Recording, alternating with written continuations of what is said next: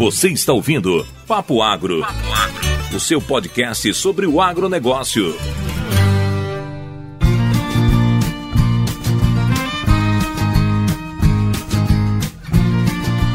Muito bem, muito bem, moçada do Papo Agro. José Neto aqui de novo, e faz tempo que eu não gravo aqui o Papo Agro. Eu tava com saudade de falar com vocês. É, para quem acompanha o Papo Agro, é, eu costumo estar aqui com muita frequência, mas nos últimos dois meses eu passei é, por muito, muito, um trabalho muito intenso, né? Um, um, período muito intenso de trabalho. E aí, por sorte, a gente tem uma equipe legal que tá tomando conta do, do podcast especial. Eu quero é, mandar meu abração pro Pedro Peste, que chegou agora no Papo Agro e tem tocado uma série de programas. Então, obrigado, Pedro, por ter cuidado da, do nosso filho, né? Que é um filho de todos que já participaram e que participam do Papo Agro. E eu tô aqui tentando voltar aqui com mais frequência para falar com vocês. Esse tema, especialmente de hoje, me trouxe uma alegria muito grande, que é voltar a falar de planejamento e de estratégia, que é essencial para qualquer atividade que você execute na sua vida, meu ouvinte. Você está ouvindo a gente agora porque você gosta do agro, com certeza, senão você não estaria ouvindo agro, mas também porque você quer aprender uma coisa nova. E eu quero passar uma mensagem inicial. Planejar é essencial e planejamento não tem fim. A única coisa que eu aprendi durante os meus anos de carreira é de que eu sempre vou ter que revisar meu plano para poder atingir meus resultados. O planejamento ele é infinito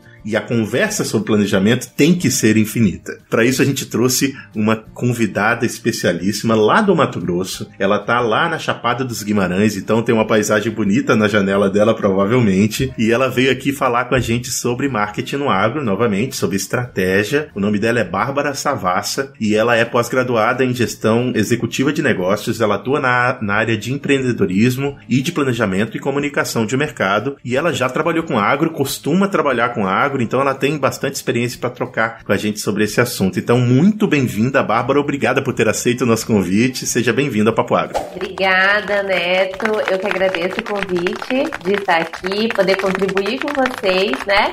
Com a minha experiência, com o meu conhecimento nessa área aí. Maravilha. Eu quero conhecer um pouco de você, Bárbara. A gente conversou muito rapidamente antes da gente começar a gravação. É, me conta, eu falei certo, você está perto da Chapada dos Guimarães, você gosta dessa região. Por que, que te trouxe trouxe a, a, a, essa região? Eu moro hoje, sim, Chapada dos Guimarães, né? Eu falo que é o nosso paraíso. O que me trouxe para Chapada é, foi o clima, né? Então vim muito nova, saí daqui para fazer é, universidade, então eu sou formada em administração já há uns 11 anos, né? Me formei no interior aqui do Mato Grosso, lá em Tangará da Serra. E aí, depois da minha formação, né? Lá o a, toda a economia gira em torno do agronegócio e eu, consequentemente, fui trabalhar nessa área no marketing né, de, da concessionária John Deere. É, existe uma empresa aqui de maquinário agrícola e trabalhando lá, é, a gente, todo o corporativo da empresa foi remanejado para a capital, para Cuiabá. É, então, eles trouxeram todo o corporativo e eu vim junto né, com esse corporativo,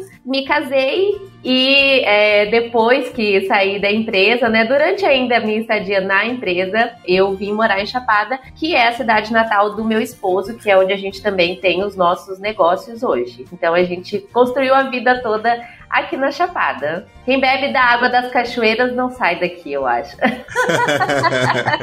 ah, que legal, que legal. É bom conhecer um pouquinho de você. Eu quero conhecer um pouco mais, porque eu visitei a Chapada uh, duas vezes e eu fiquei fascinado pela, vis pela vista que você tem de, de, do ecossistema que está ali ao, invol ao envolto e também do, do, do, negócio que, que movimenta a economia dessa, dessa região, que é soja, milho, o agro em geral, né? O uhum. uh, que, que você gosta mais dessa região? O que, que, que te anima mais? Mais em, em morar nessa região? Em Chapada ou no Mato Grosso? Os dois.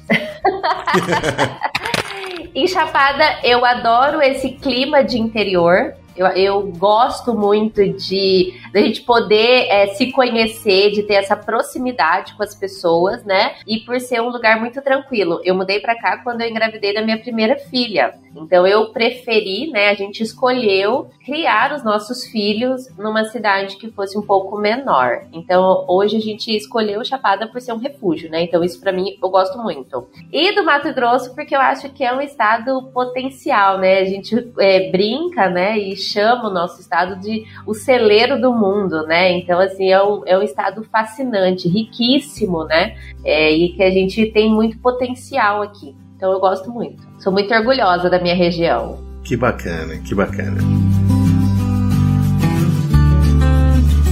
Uh, vamos falar um pouco de negócio então. Eu, eu, comecei a abrir esse programa falando da minha visão de planejamento e estratégia e eu quero ouvir a sua. É, você concorda com o que eu falei? Tem alguma coisa que você queira acrescentar ou você discorda completamente? O que, que é marketing para você? Na verdade, concordo completamente, né? Que o planejamento ele não pode ser estático. Até eu dei uma aula sábado passado sobre isso, sobre a gente tomar cuidado sobre fazer um planejamento e manter ele estático, porque o que acontece é que no meio do caminho a gente se perde porque a gente vai pegar o planejamento e ele não se movimentou conforme também a vida se movimenta, né? Então, é, o planejamento ele precisa estar em constante movimento. Marketing para mim é isso, é movimento, né? São ações no mercado e o mercado ele se movimenta o tempo todo. A gente precisa estar atento a isso, né? E diferente do que a gente até estava falando há pouco, né? Diferente do que muita gente é, tem ideia ou acha que o marketing é publicidade, propaganda, divulgação.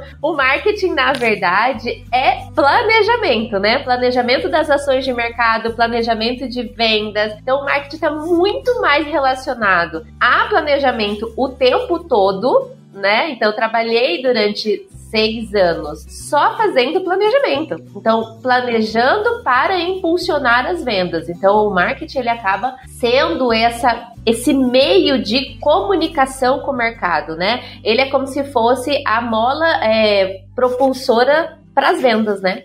Com certeza, concordo plenamente. Eu tive, na minha experiência de profissional, eu tive muitos anos trabalhando exclusivamente com marketing e foi onde eu aprendi mais sobre como ser maleável e, se e, e tentar se adaptar né, à, situa à situação o tempo inteiro. Tem gente que gosta de fazer um planejamento para que ele tenha um norte a seguir. O que eu concordo, a gente o planejamento ele te dá uma direção a seguir. É, só que essa direção ela precisa se ajustar ao que acontece. As circunstâncias, né? As circunstâncias ao seu redor, né? E, e então uh, ter um plano por si só não é suficiente. Estar em planejamento é que é o caminho que eu acredito ser o essencial para qualquer atividade, não necessariamente para grandes empresas, não só para essas grandes empresas, para elas também, mas para qualquer negócio, para qualquer atividade que você tenha na sua vida, eu acho que estar em planejamento o tempo inteiro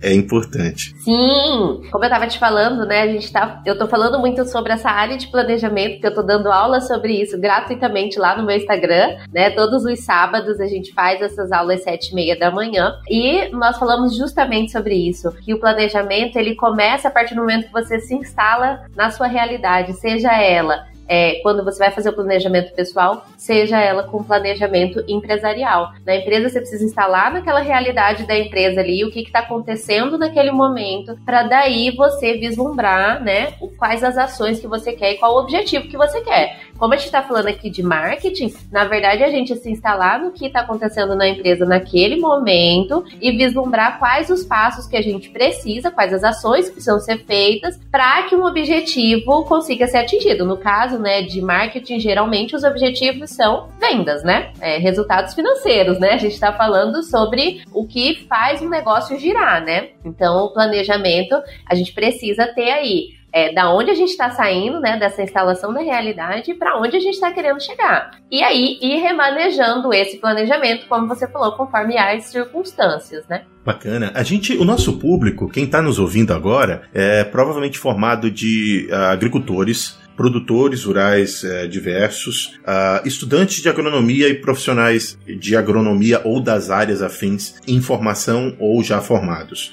o que, que você, como que você vê a importância dessas estratégias para esse público? Porque geralmente quando a gente fala de marketing, imagina-se que você tem que ter uma equipe dedicada e isso só funciona para grandes empresas. E eu sei que você tem ideia sobre isso, que, uh, de que marketing pode ser instalado e ser utilizado como ferramenta, inclusive para desenvolvimento de carreira, né? Então, qual é a sua visão desse assunto? Hoje, assim, veja bem, né?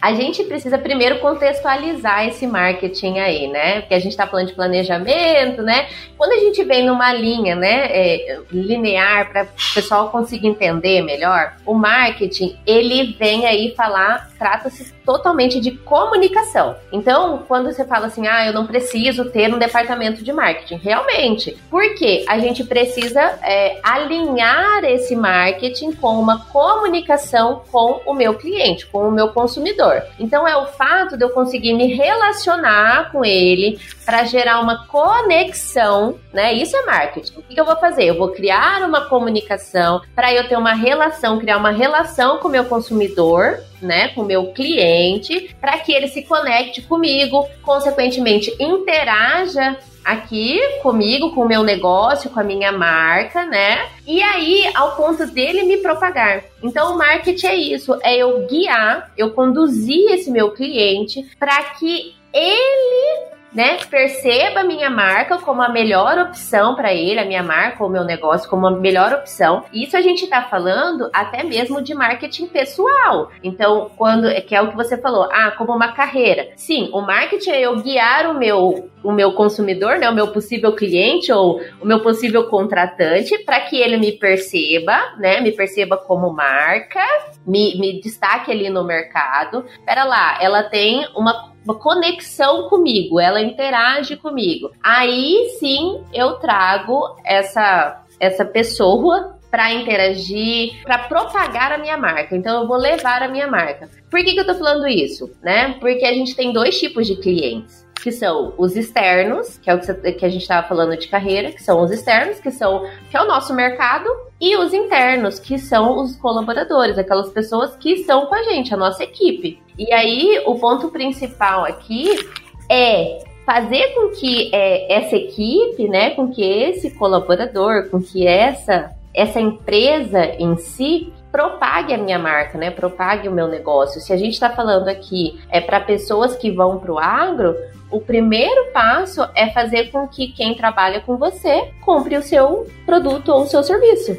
Então, o primeiro fato aqui do marketing seria você comprar o meu produto, né? Então, aqui no caso, eu estou me vendendo, né? para você, né? Então é fazer com que ninguém vende aquilo que não compraria. Então o marketing é fazer com que a outra pessoa, com que o consumidor perceba valor no que eu estou ofertando. E aí a gente tem que começar esse trabalho internamente para depois externamente. Não adianta a gente só pensar em ações para o mercado, que é o que a gente está falando, se a gente não trabalha ações no mercado interno também, né? Perfeito. Antes da gente aprofundar um pouco mais na, no, nos conceitos, eu queria entender uh, o seu trabalho profissional uh, dentro dessa área. É, você falou pra gente que você trabalhava com uma concessionária de máquinas agrícolas uh, e trabalhava na área de marketing dessa, dessa empresa, e hoje você presta consultoria para diversos mercados, imagino eu. Qual é a diferença que você vê naquilo que você faz hoje relacionado ao agro e a outras atividades? É tudo igual? É tudo a mesma coisa? Ou ou você precisou criar um planejamento do seu negócio para atender essas cadeias diversas? São cadeias diferentes, né? São perfis diferentes, que é o que a gente está falando que mais para frente a gente pode até conversar sobre isso, sobre o perfil do cliente. São perfis de clientes totalmente diferentes, né? É, como eu vim do agro, é, quando eu saí do agro, eu também dava aula, né, para técnicos agrícolas, né? E depois saí para que a gente pudesse crescer o nosso negócio negócio, né? O negócio do meu marido. E aí sim eu comecei a dar consultoria para as empresas é, que queriam profissionalizar a gestão, porque toda a minha experiência profissional foi nessa área, né? Eu vim do Sebrae, depois fui para concessionária John Deere. Então, a minha área toda da profissionalização da gestão e uma gestão estratégica pautada num planejamento de ações para o mercado. Né? Então, quando a gente fala, é, hoje eu atendo é, supermercados, atendo. É, existe uma empresa que também é da agricultura familiar que é grande, hidroponia, uma empresa grande de hidroponia que atende aqui a região toda do estado, atendo vários é, profissionais liberais, né? Então, as pessoas em específico que são médicos, é, psicólogos, né, que são profissionais liberais. E aí a gente está falando é, de clientes totalmente diferentes, né, de perfis diferentes. Porque quando a gente fala do agro, qual que é a característica do agro, né? A característica de um perfil do agronegócio, né? Se a gente for destacar um principal do cliente, né? Seria até uma característica de sucessão familiar, que é muito forte no agronegócio. Dificilmente você vai ver no agronegócio alguém que ah, brotou no agronegócio, né? Geralmente ele vem com essa veia familiar no agronegócio. Então é totalmente diferente de outros perfis de negócios. Então eu, eu tive que remodelar produtos para cada,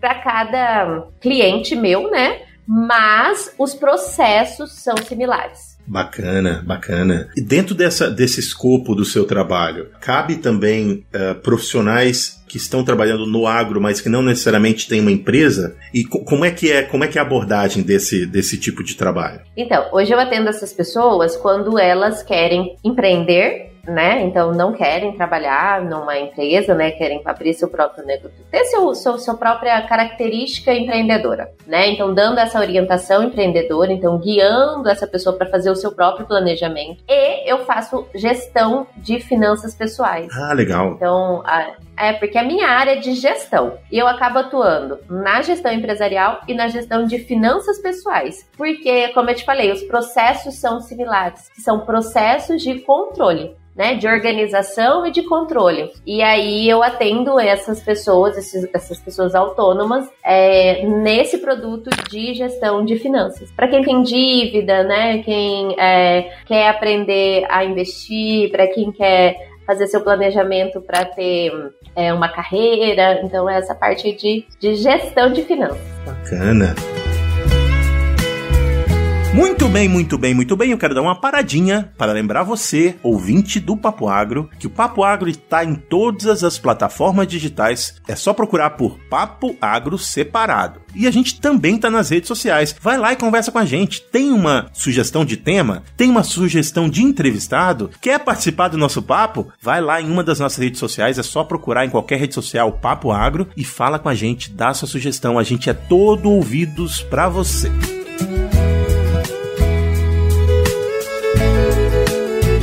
Vamos aprofundar então nessa nos conceitos. E para aprofundar nos conceitos, eu queria entender qual é a sua visão da importância das ferramentas de marketing para qualquer negócio. Se você pudesse escolher duas ou três pontos principais do marketing e seus efeitos para qualquer negócio, quais eles ser, quais seriam eles? Do marketing? Isso, do, da, das ferramentas de marketing para um negócio, para um empreendimento. Primeiro, eu acho que um bom CRM, né, que é você fazer esse essa coleta de dados desses seus clientes, né, e poder criar relacionamento com eles.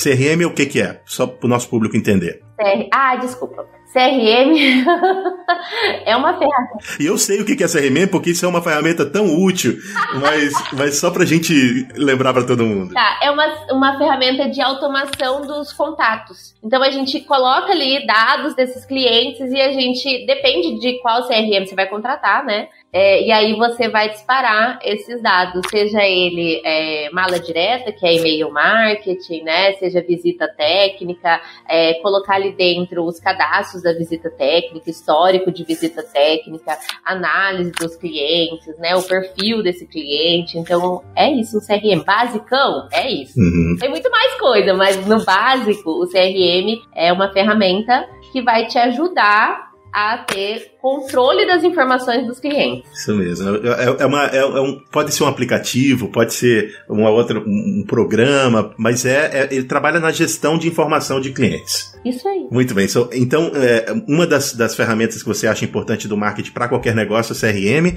Tem outras que são tão importantes quanto? Quais, quais são elas? Sim, eu, é fundamental para mim também é avaliar a experiência do seu cliente. Né? Então a gente precisa saber o, aonde esse seu cliente está posicionado. Se ele é um cliente promotor, né? Se ele é um cliente que defende a sua marca, que é, propaga a experiência dele, porque o melhor investimento do marketing, né? Investir no marketing é justamente investir na experiência do seu cliente, porque você vai fazer com que seu cliente te venda a partir da experiência dele, né? Então, o segundo, né, que eu acho mais importante é investir em uma ferramenta né, de pesquisa de experiência do cliente. Hoje a gente tem aí o que a gente chama de Net Promoter Score, que é a, a uma das ferramentas que ajudam a é, quantificar esses clientes. Então, quantos clientes né, dessa sua carteira né? Você vê como uma coisa inter, é, entrelaça com a outra, né? Uhum. Da sua carteira de clientes, quantos desses clientes eles são promotores, defendem a, suas, a sua marca, né? E aí você tem que gerar ação para potencializar esses clientes, né? Quantos desses seus clientes são neutros, que a gente fala ali, que são aqueles clientes que estão em cima do muro, né? Que são clientes que não sabe tá tudo bem, não tá, né? E quantos são depreciadores, depreciam a sua marca, né? Porque tiveram uma experiência ruim e falam mal da sua marca. E eu sempre falo assim, que não tem problema ter uma experiência ruim. O grande problema está em você não resolver essa experiência ruim, porque às vezes, se você resolve, às vezes não, se você resolve a experiência ruim do seu cliente, ele se torna automaticamente um promotor, porque ele vai te defender a partir da resolução do problema. Né? Já viu aquela pessoa que compra um celular e fala assim: ah, mas eu compra essa marca porque se der problema, ele vai mandar arrumar. Então, assim, uhum. a pessoa pessoa te defende pelo problema que, que ele teve. Então, na verdade, a gente tem que. Eu acho essas duas essas duas ferramentas assim, fundamentais para o marketing. E eu destacaria até uma terceira, que seria você conhecer a sua persona. Né? Aqui, para quem a gente está falando, é primordial e às vezes a gente não leva em consideração isso, tá? Para outros negócios menores, a gente faz esse, essa, essa análise de quem é o perfil, é, o perfil de cliente ideal e muitas vezes no agronegócio essa etapa é negligenciada. E aí a gente começa a, come, é, começa a divulgar é, as ações pulverizadas, né? E comunica para todo mundo. Só que às vezes, se você tiver o seu cliente é, muito mais segmentado, você tem mais resultado das suas ações. Então, o mapa da empatia, para se alguém quiser pesquisar aí no Google, né, é uma ferramenta onde você vai desenhar o seu cliente, saber o que, que, ele gosta, quais são as dores dele, como que você ele interage com você, quais são os desejos dele, o que, que ele quer. Porque às vezes também o cliente não tem uma dor. Na verdade, ele só tem um desejo. Ele quer, por exemplo, aumentar a produção dele, né? Às vezes não é um problema que ele tem. Então, mas você precisa entender essa expectativa, essa necessidade do cliente para gerar ações mais assertivas. E essas três ferramentas servem para o agro e para, viu como o processo é similar para qualquer negócio. É verdade. Você falou da, da, dessa última. Você falou de definição de persona é, no sentido de mapear mais profundamente o perfil dos clientes, é isso, né? Isso, isso, isso. Isso volta, é, é um, CRM, um CRM mais especializado ainda. Volta pro CRM, mas é de uma forma um pouco mais profunda, né? Sim, porque você vai. No CRM, a gente está colocando dados. No, ma na, no mapa de empatia, a gente está é, olhando para os perfis comportamentais desse cliente. Então, a gente está olhando para as sensações, né? É, a gente vai pegar na onde é, a gente fala que o marketing mudou, né? Se a gente for. Eu gosto muito de Philip Kotler, tem até um livro ali. É que a gente tá assim. Ela tá apontando atrás dela, infelizmente você não tá vendo, mas eu tô vendo, tá? tem um livro ali. a gente a gente tá se vendo aqui, eu esqueço que o pessoal não tá nos vendo, né? Mas eu tenho um livro ali que eu gosto muito que chama Marketing 4.0, né? E ele explica muito bem sobre essa mudança do marketing, né? Então a gente tem o marketing que antes era centrado no produto, que a gente vai falar da característica do produto e trazer as características desse produto, produto, né? Catálogo, preço, tarará. Depois a gente passa para um marketing que foi centrado no consumidor, né? Então, o que, que ele quer, o cliente tem toda a razão. Já para o marketing, que é onde a gente está agora, que é o que nós estamos falando da persona. Por que é tão importante desenhar a persona? Porque o marketing centrado no ser humano, ele está muito mais centrado em valores humanos. Uhum. Então, a gente vai perceber que não adianta a gente gerar ações para levantar o produto. Se vocês forem perceber hoje na as próprias propagandas de produtos que são mais comuns, né? Refrigerante, essas coisas. É, é, acessórios, maquiagem, né? É, perfumaria, já mudou a comunicação. Eles não comunicam mais para o cliente, nem comunica do produto. Às vezes nem fala do produto. Eles comunicam a sensação a experiência, né? Uhum, que o produto vai ter. Porque nós estamos na geração da experiência, da geração da, do, do pertencimento. A gente quer pertencer, né? E isso é um valor humano. Então, na verdade, a persona ela vai vir para mostrar para nós quais são os valores desse cliente. E eu posso é, levantar até alguns do agronegócio, porque, como eu já trabalhei muito nessa área, né? Esses valores no agronegócio, o valor família é muito forte. Então, todas as ações que são mais assertivas são eh, têm que ser direcionada não só para o produtor, mas para toda a rede que influencia na decisão desse produtor.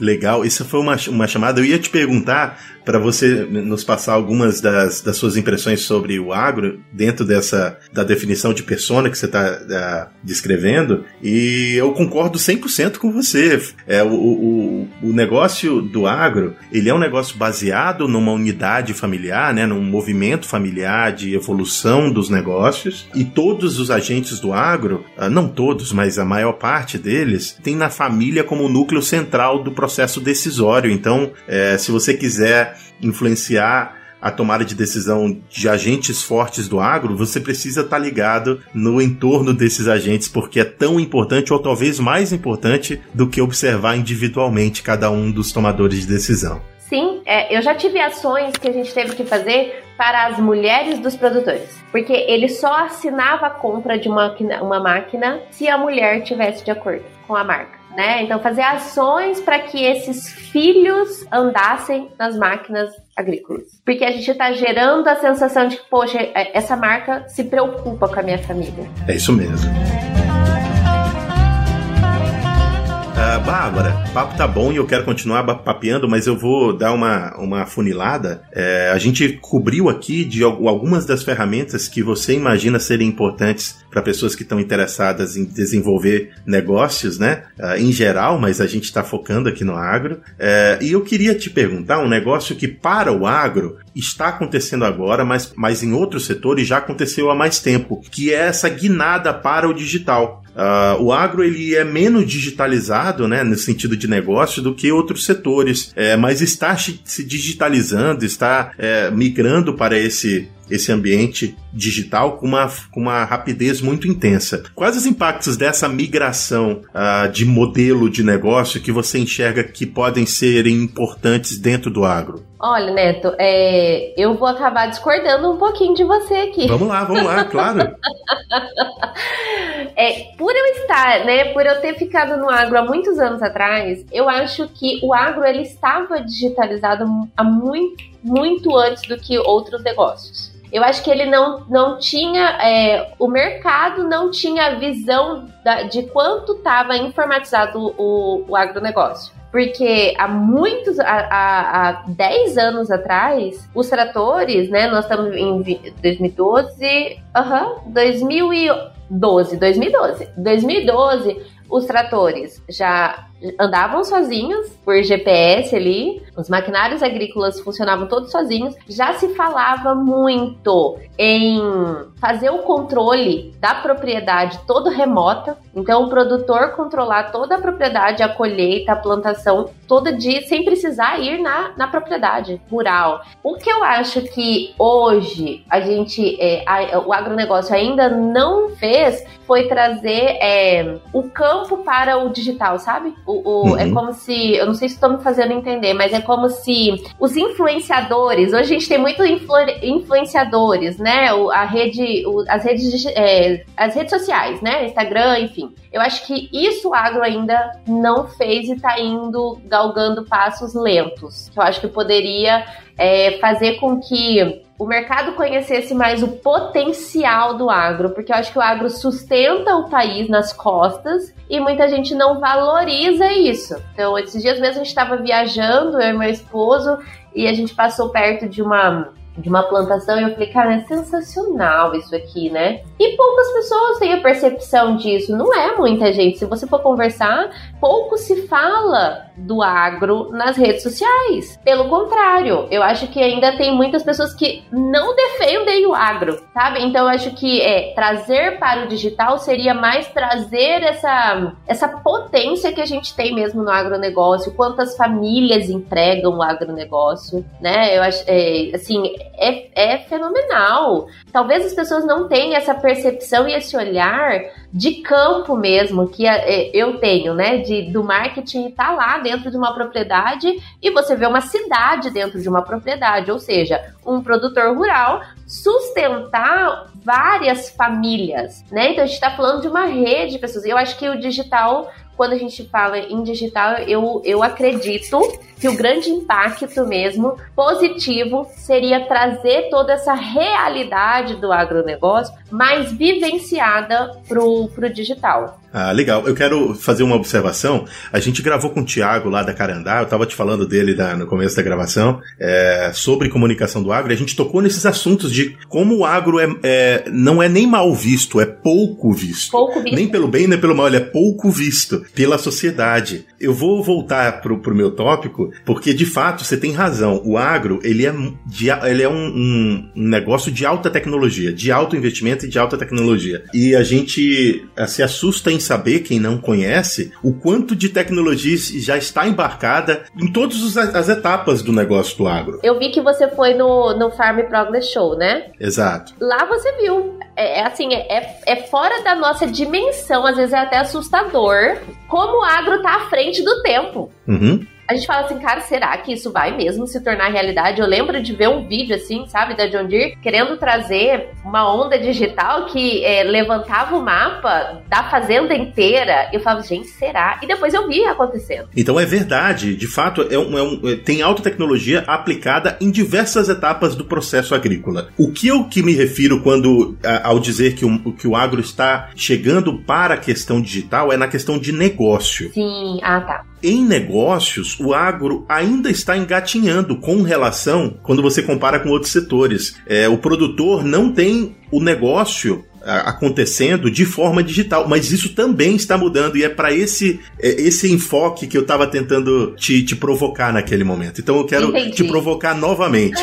Com relação a negócio, como é que você vê isso? Eu vejo que a gente precisa profissionalizar mais a, a, os processos né? É, acontece que eles foram crescendo conforme a demanda, como todos os negócios que hoje a gente vê, né? Eu atendi, já atendi esses dias um cliente que há 30 anos trabalhava do mesmo jeito. Cresceu assim, enorme, né, de 20 funcionários para 300 colaboradores, né? Então você vê assim que foi crescendo do jeito que dava. Só que chega no, em uma etapa onde a gente precisa sim colocar processos, estabelecer controle do que acontece dentro da empresa, né? Trazer aí, é, como a gente falou, né? O CRM, mala direta, mandar e-mail, fazer ações de relacionamento, que é o que a gente está falando aqui, né? Ações de que você consiga é, interagir com essas pessoas por WhatsApp, por grupos de uma, como criar uma comunidade ali de clientes, né? Então eu acho assim que uma coisa que você tá certo mesmo. Às vezes a gente ainda pega uns papeizinhos e eu até lido com vários clientes no papelzinho ainda para daí a gente digitalizar, né? Passar para o sistema, passar para análise, porque muita gente hoje ainda não faz análise. E hoje eu entendo, sabe, Neto? Eu sou totalmente compreensível nisso. Falo assim, se, se não acontecesse isso, eu não tinha profissão. Se não se não, não é verdade. É verdade. É então, assim, tá tudo certo, porque a gente tem profissão. Assim como né, se não tivesse é, algumas, é, algumas coisas acontecendo, os psicólogos também não tinham profissão, os médicos também não tinham profissão, então às vezes algumas coisas precisam ainda acontecer. Mas o que, que acontece? As pessoas, é, os empresários do agro ou de qualquer outra área, eles não profissionalizam ainda o negócio, às vezes por receio.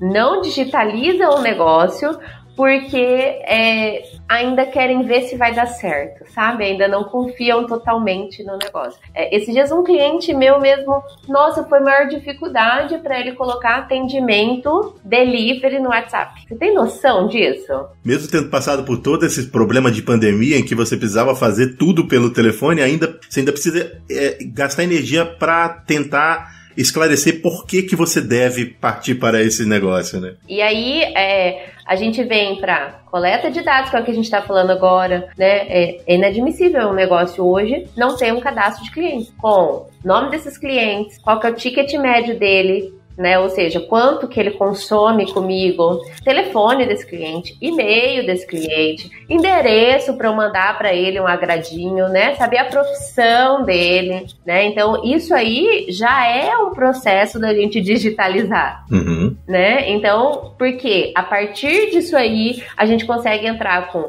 aplicativos que mandam mensagem. A gente precisa ficar no dedinho ali, né? Imagina, se a gente tiver aí mil clientes e tem que ficar no dedinho, aí é complicado. Mas a gente tem aplicativos aplicativo hoje que fazem, que faz ligação, né? Que faz ligação para o cliente. A gente tem aplicativo que faz automação do atendimento. Então, na verdade, a gente tem que investir em criar relacionamento com o cliente, é o que a gente está batendo na tecla aqui. Sanei sua, sua provocação? Eu acho, eu acho que a gente vai ter que conversar mais, inclusive, sobre isso. Mas você chegou lá no ponto, você chegou no ponto que eu gostaria que a gente comunicasse. Eu queria conversar mais com você, mas a gente tem que terminar esse programa, então eu queria é, fazer uma provocação. A gente tem um, um, quadro aqui de final de programa que chama Resumo do Papo, é, que não é resumo coisa nenhuma, mas é uma pergunta que a gente costuma fazer que tenta cobrir os conceitos principais da nossa conversa. Então, é, eu quero fazer uma provocação para você. Se você fosse atender um agricultor que está querendo abrir um negócio de distribuição de de hortaliças, digamos. Você falou que tem pequenos agricultores ao seu redor, né? Que tipo de ferramenta você é, teria condição de oferecer para esse produtor para que ele conseguisse uh, iniciar o negócio da melhor forma possível? Esse é o resumo do papo. Resumo do papo! Bom, vamos lá. e aí talvez você vai, vai, vai dizer, isso é um papo inteiro, eu sei. É um papo inteiro, vamos provocar as pessoas. Primeiro a gente teria que fazer um, um plano do negócio dele, né? Começar ali de é, quem ele quer atender, qual a área dele ali, ou fazer uma análise que a gente chama de análise SWOT, que é quais são os pontos fortes dessa área é, os pontos fracos, quais são as oportunidades que ele vai a, aproveitar, quais são as ameaças que podem surgir no meio do caminho dele, analisar os, os concorrentes, né? Saber quem são esses concorrentes, porque às vezes, uma empresa de hortaliças, eu sei porque eu atendo uma grande empresa de hortaliça, o, o concorrente direto dele sabe quem é? Aquelas pessoas que vendem hortaliças de porta em porta, né? Então a própria feira. Então, quem são esses concorrentes? Qual vai ser o diferencial que, esse, é, que essa empresa vai ofertar para que a, o cliente escolha essa empresa como a melhor opção, que foi o que a gente falou aqui. Como que esse consumidor vai escolher essa empresa como a melhor opção? A partir de qual a experiência que esse cliente vai proporcionar. E aí a gente vem com um foco principal que hoje, né, nós falamos, nós somos a geração da experiência, por isso o sucesso das redes sociais e dos influenciadores. Eu entraria diretamente, que é o que eu já faço com alguns clientes quando vão abrir os seus negócios, começar os seus negócios, introduzir o cliente na sua rede social. Então, ir galgando passos com esse cliente, conduzindo ele. Olha, vamos abrir isso. Qual é a história dessa marca? Vamos abrir por causa disso e disso e disso. O que, que eu vou ofertar para esse cliente? Qual vai ser a experiência que eu vou ter com esse cliente? Então, eu vou conduzindo esse cliente para que ele torne meu amigo, né? Me perceba ali no meio da multidão. Falei, opa, agora eu tenho a confiança dessa empresa. Então, ela vai ser uma empresa boa para eu ter dentro da minha casa. Né? Então, seria esses primeiros passos ali da parte de definir missão, visão, valores, que são as, a base institucional de um negócio. Por que, que você existe, né? Para onde você quer ir com a sua empresa, quais são os valores primordiais que vão comunicar com o seu cliente, definir esse público-alvo, que é a persona, e aí, num próximo passo, fazer a estrutura do ambiente organizacional. Então, estruturar esse ambiente, porque muitas empresas crescem do jeito que deu e a estrutura física não foi adequada conforme o crescimento. E aí acontecem falhas no processo produtivo, que é onde a gente tem as grandes perdas financeiras, né? Que são nos gaps aí que a gente fala, né? Nas falhas do processo produtivo. Então, iria alinhar esse processo produtivo de uma forma que já funcionasse melhor para o negócio onde ele quer chegar. Eu já fiz isso com uma empresa que começou do zero. Ela começou pequenininha e aí a gente já alinhou como seria o processo produtivo quando ela fosse grande. Que legal. E aí depois ela só foi galgando passos. Então fica muito mais fácil porque você já sabe o que, que você tem que fazer. O que acontece é que a gente pensa assim: ah, vou pensar hoje só eu e o meu irmão trabalhando aqui. Tá, mas vamos já montar esse, já dá o mesmo trabalho pensar, né, num processo produtivo pequeno e num processo produtivo grande. Vamos pensar como a gente quer que ele seja grande? E aí você só vai subindo os degraus. Já deu uma consultoria aqui, hein? É verdade.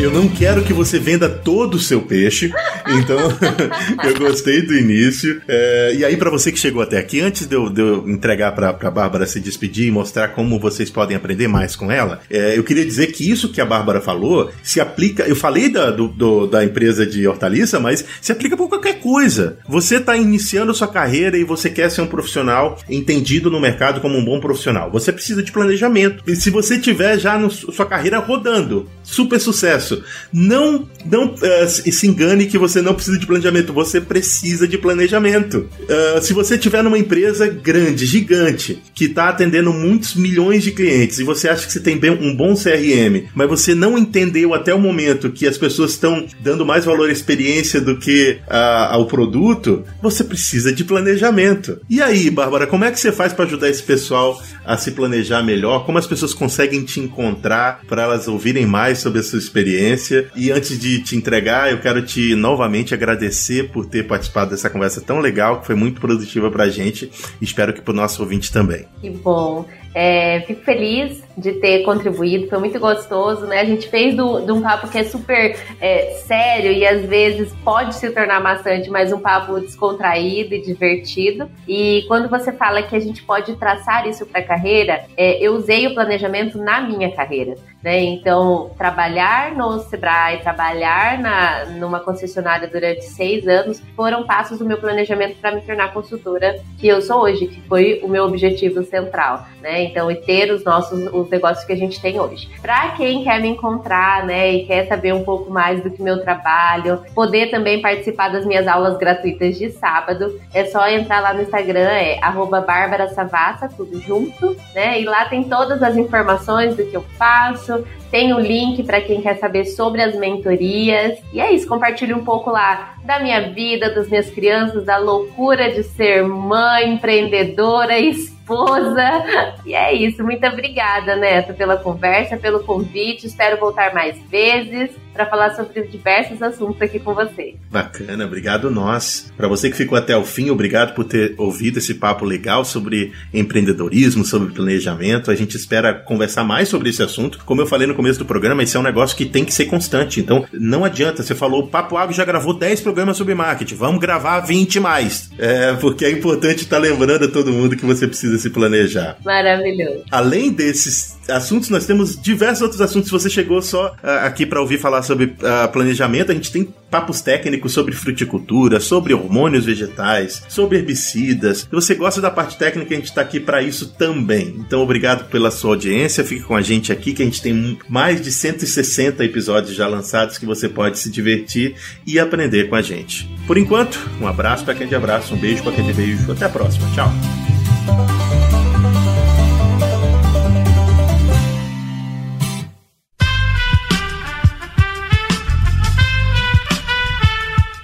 Podcast foi editado por Aerolitos Edição Inteligente.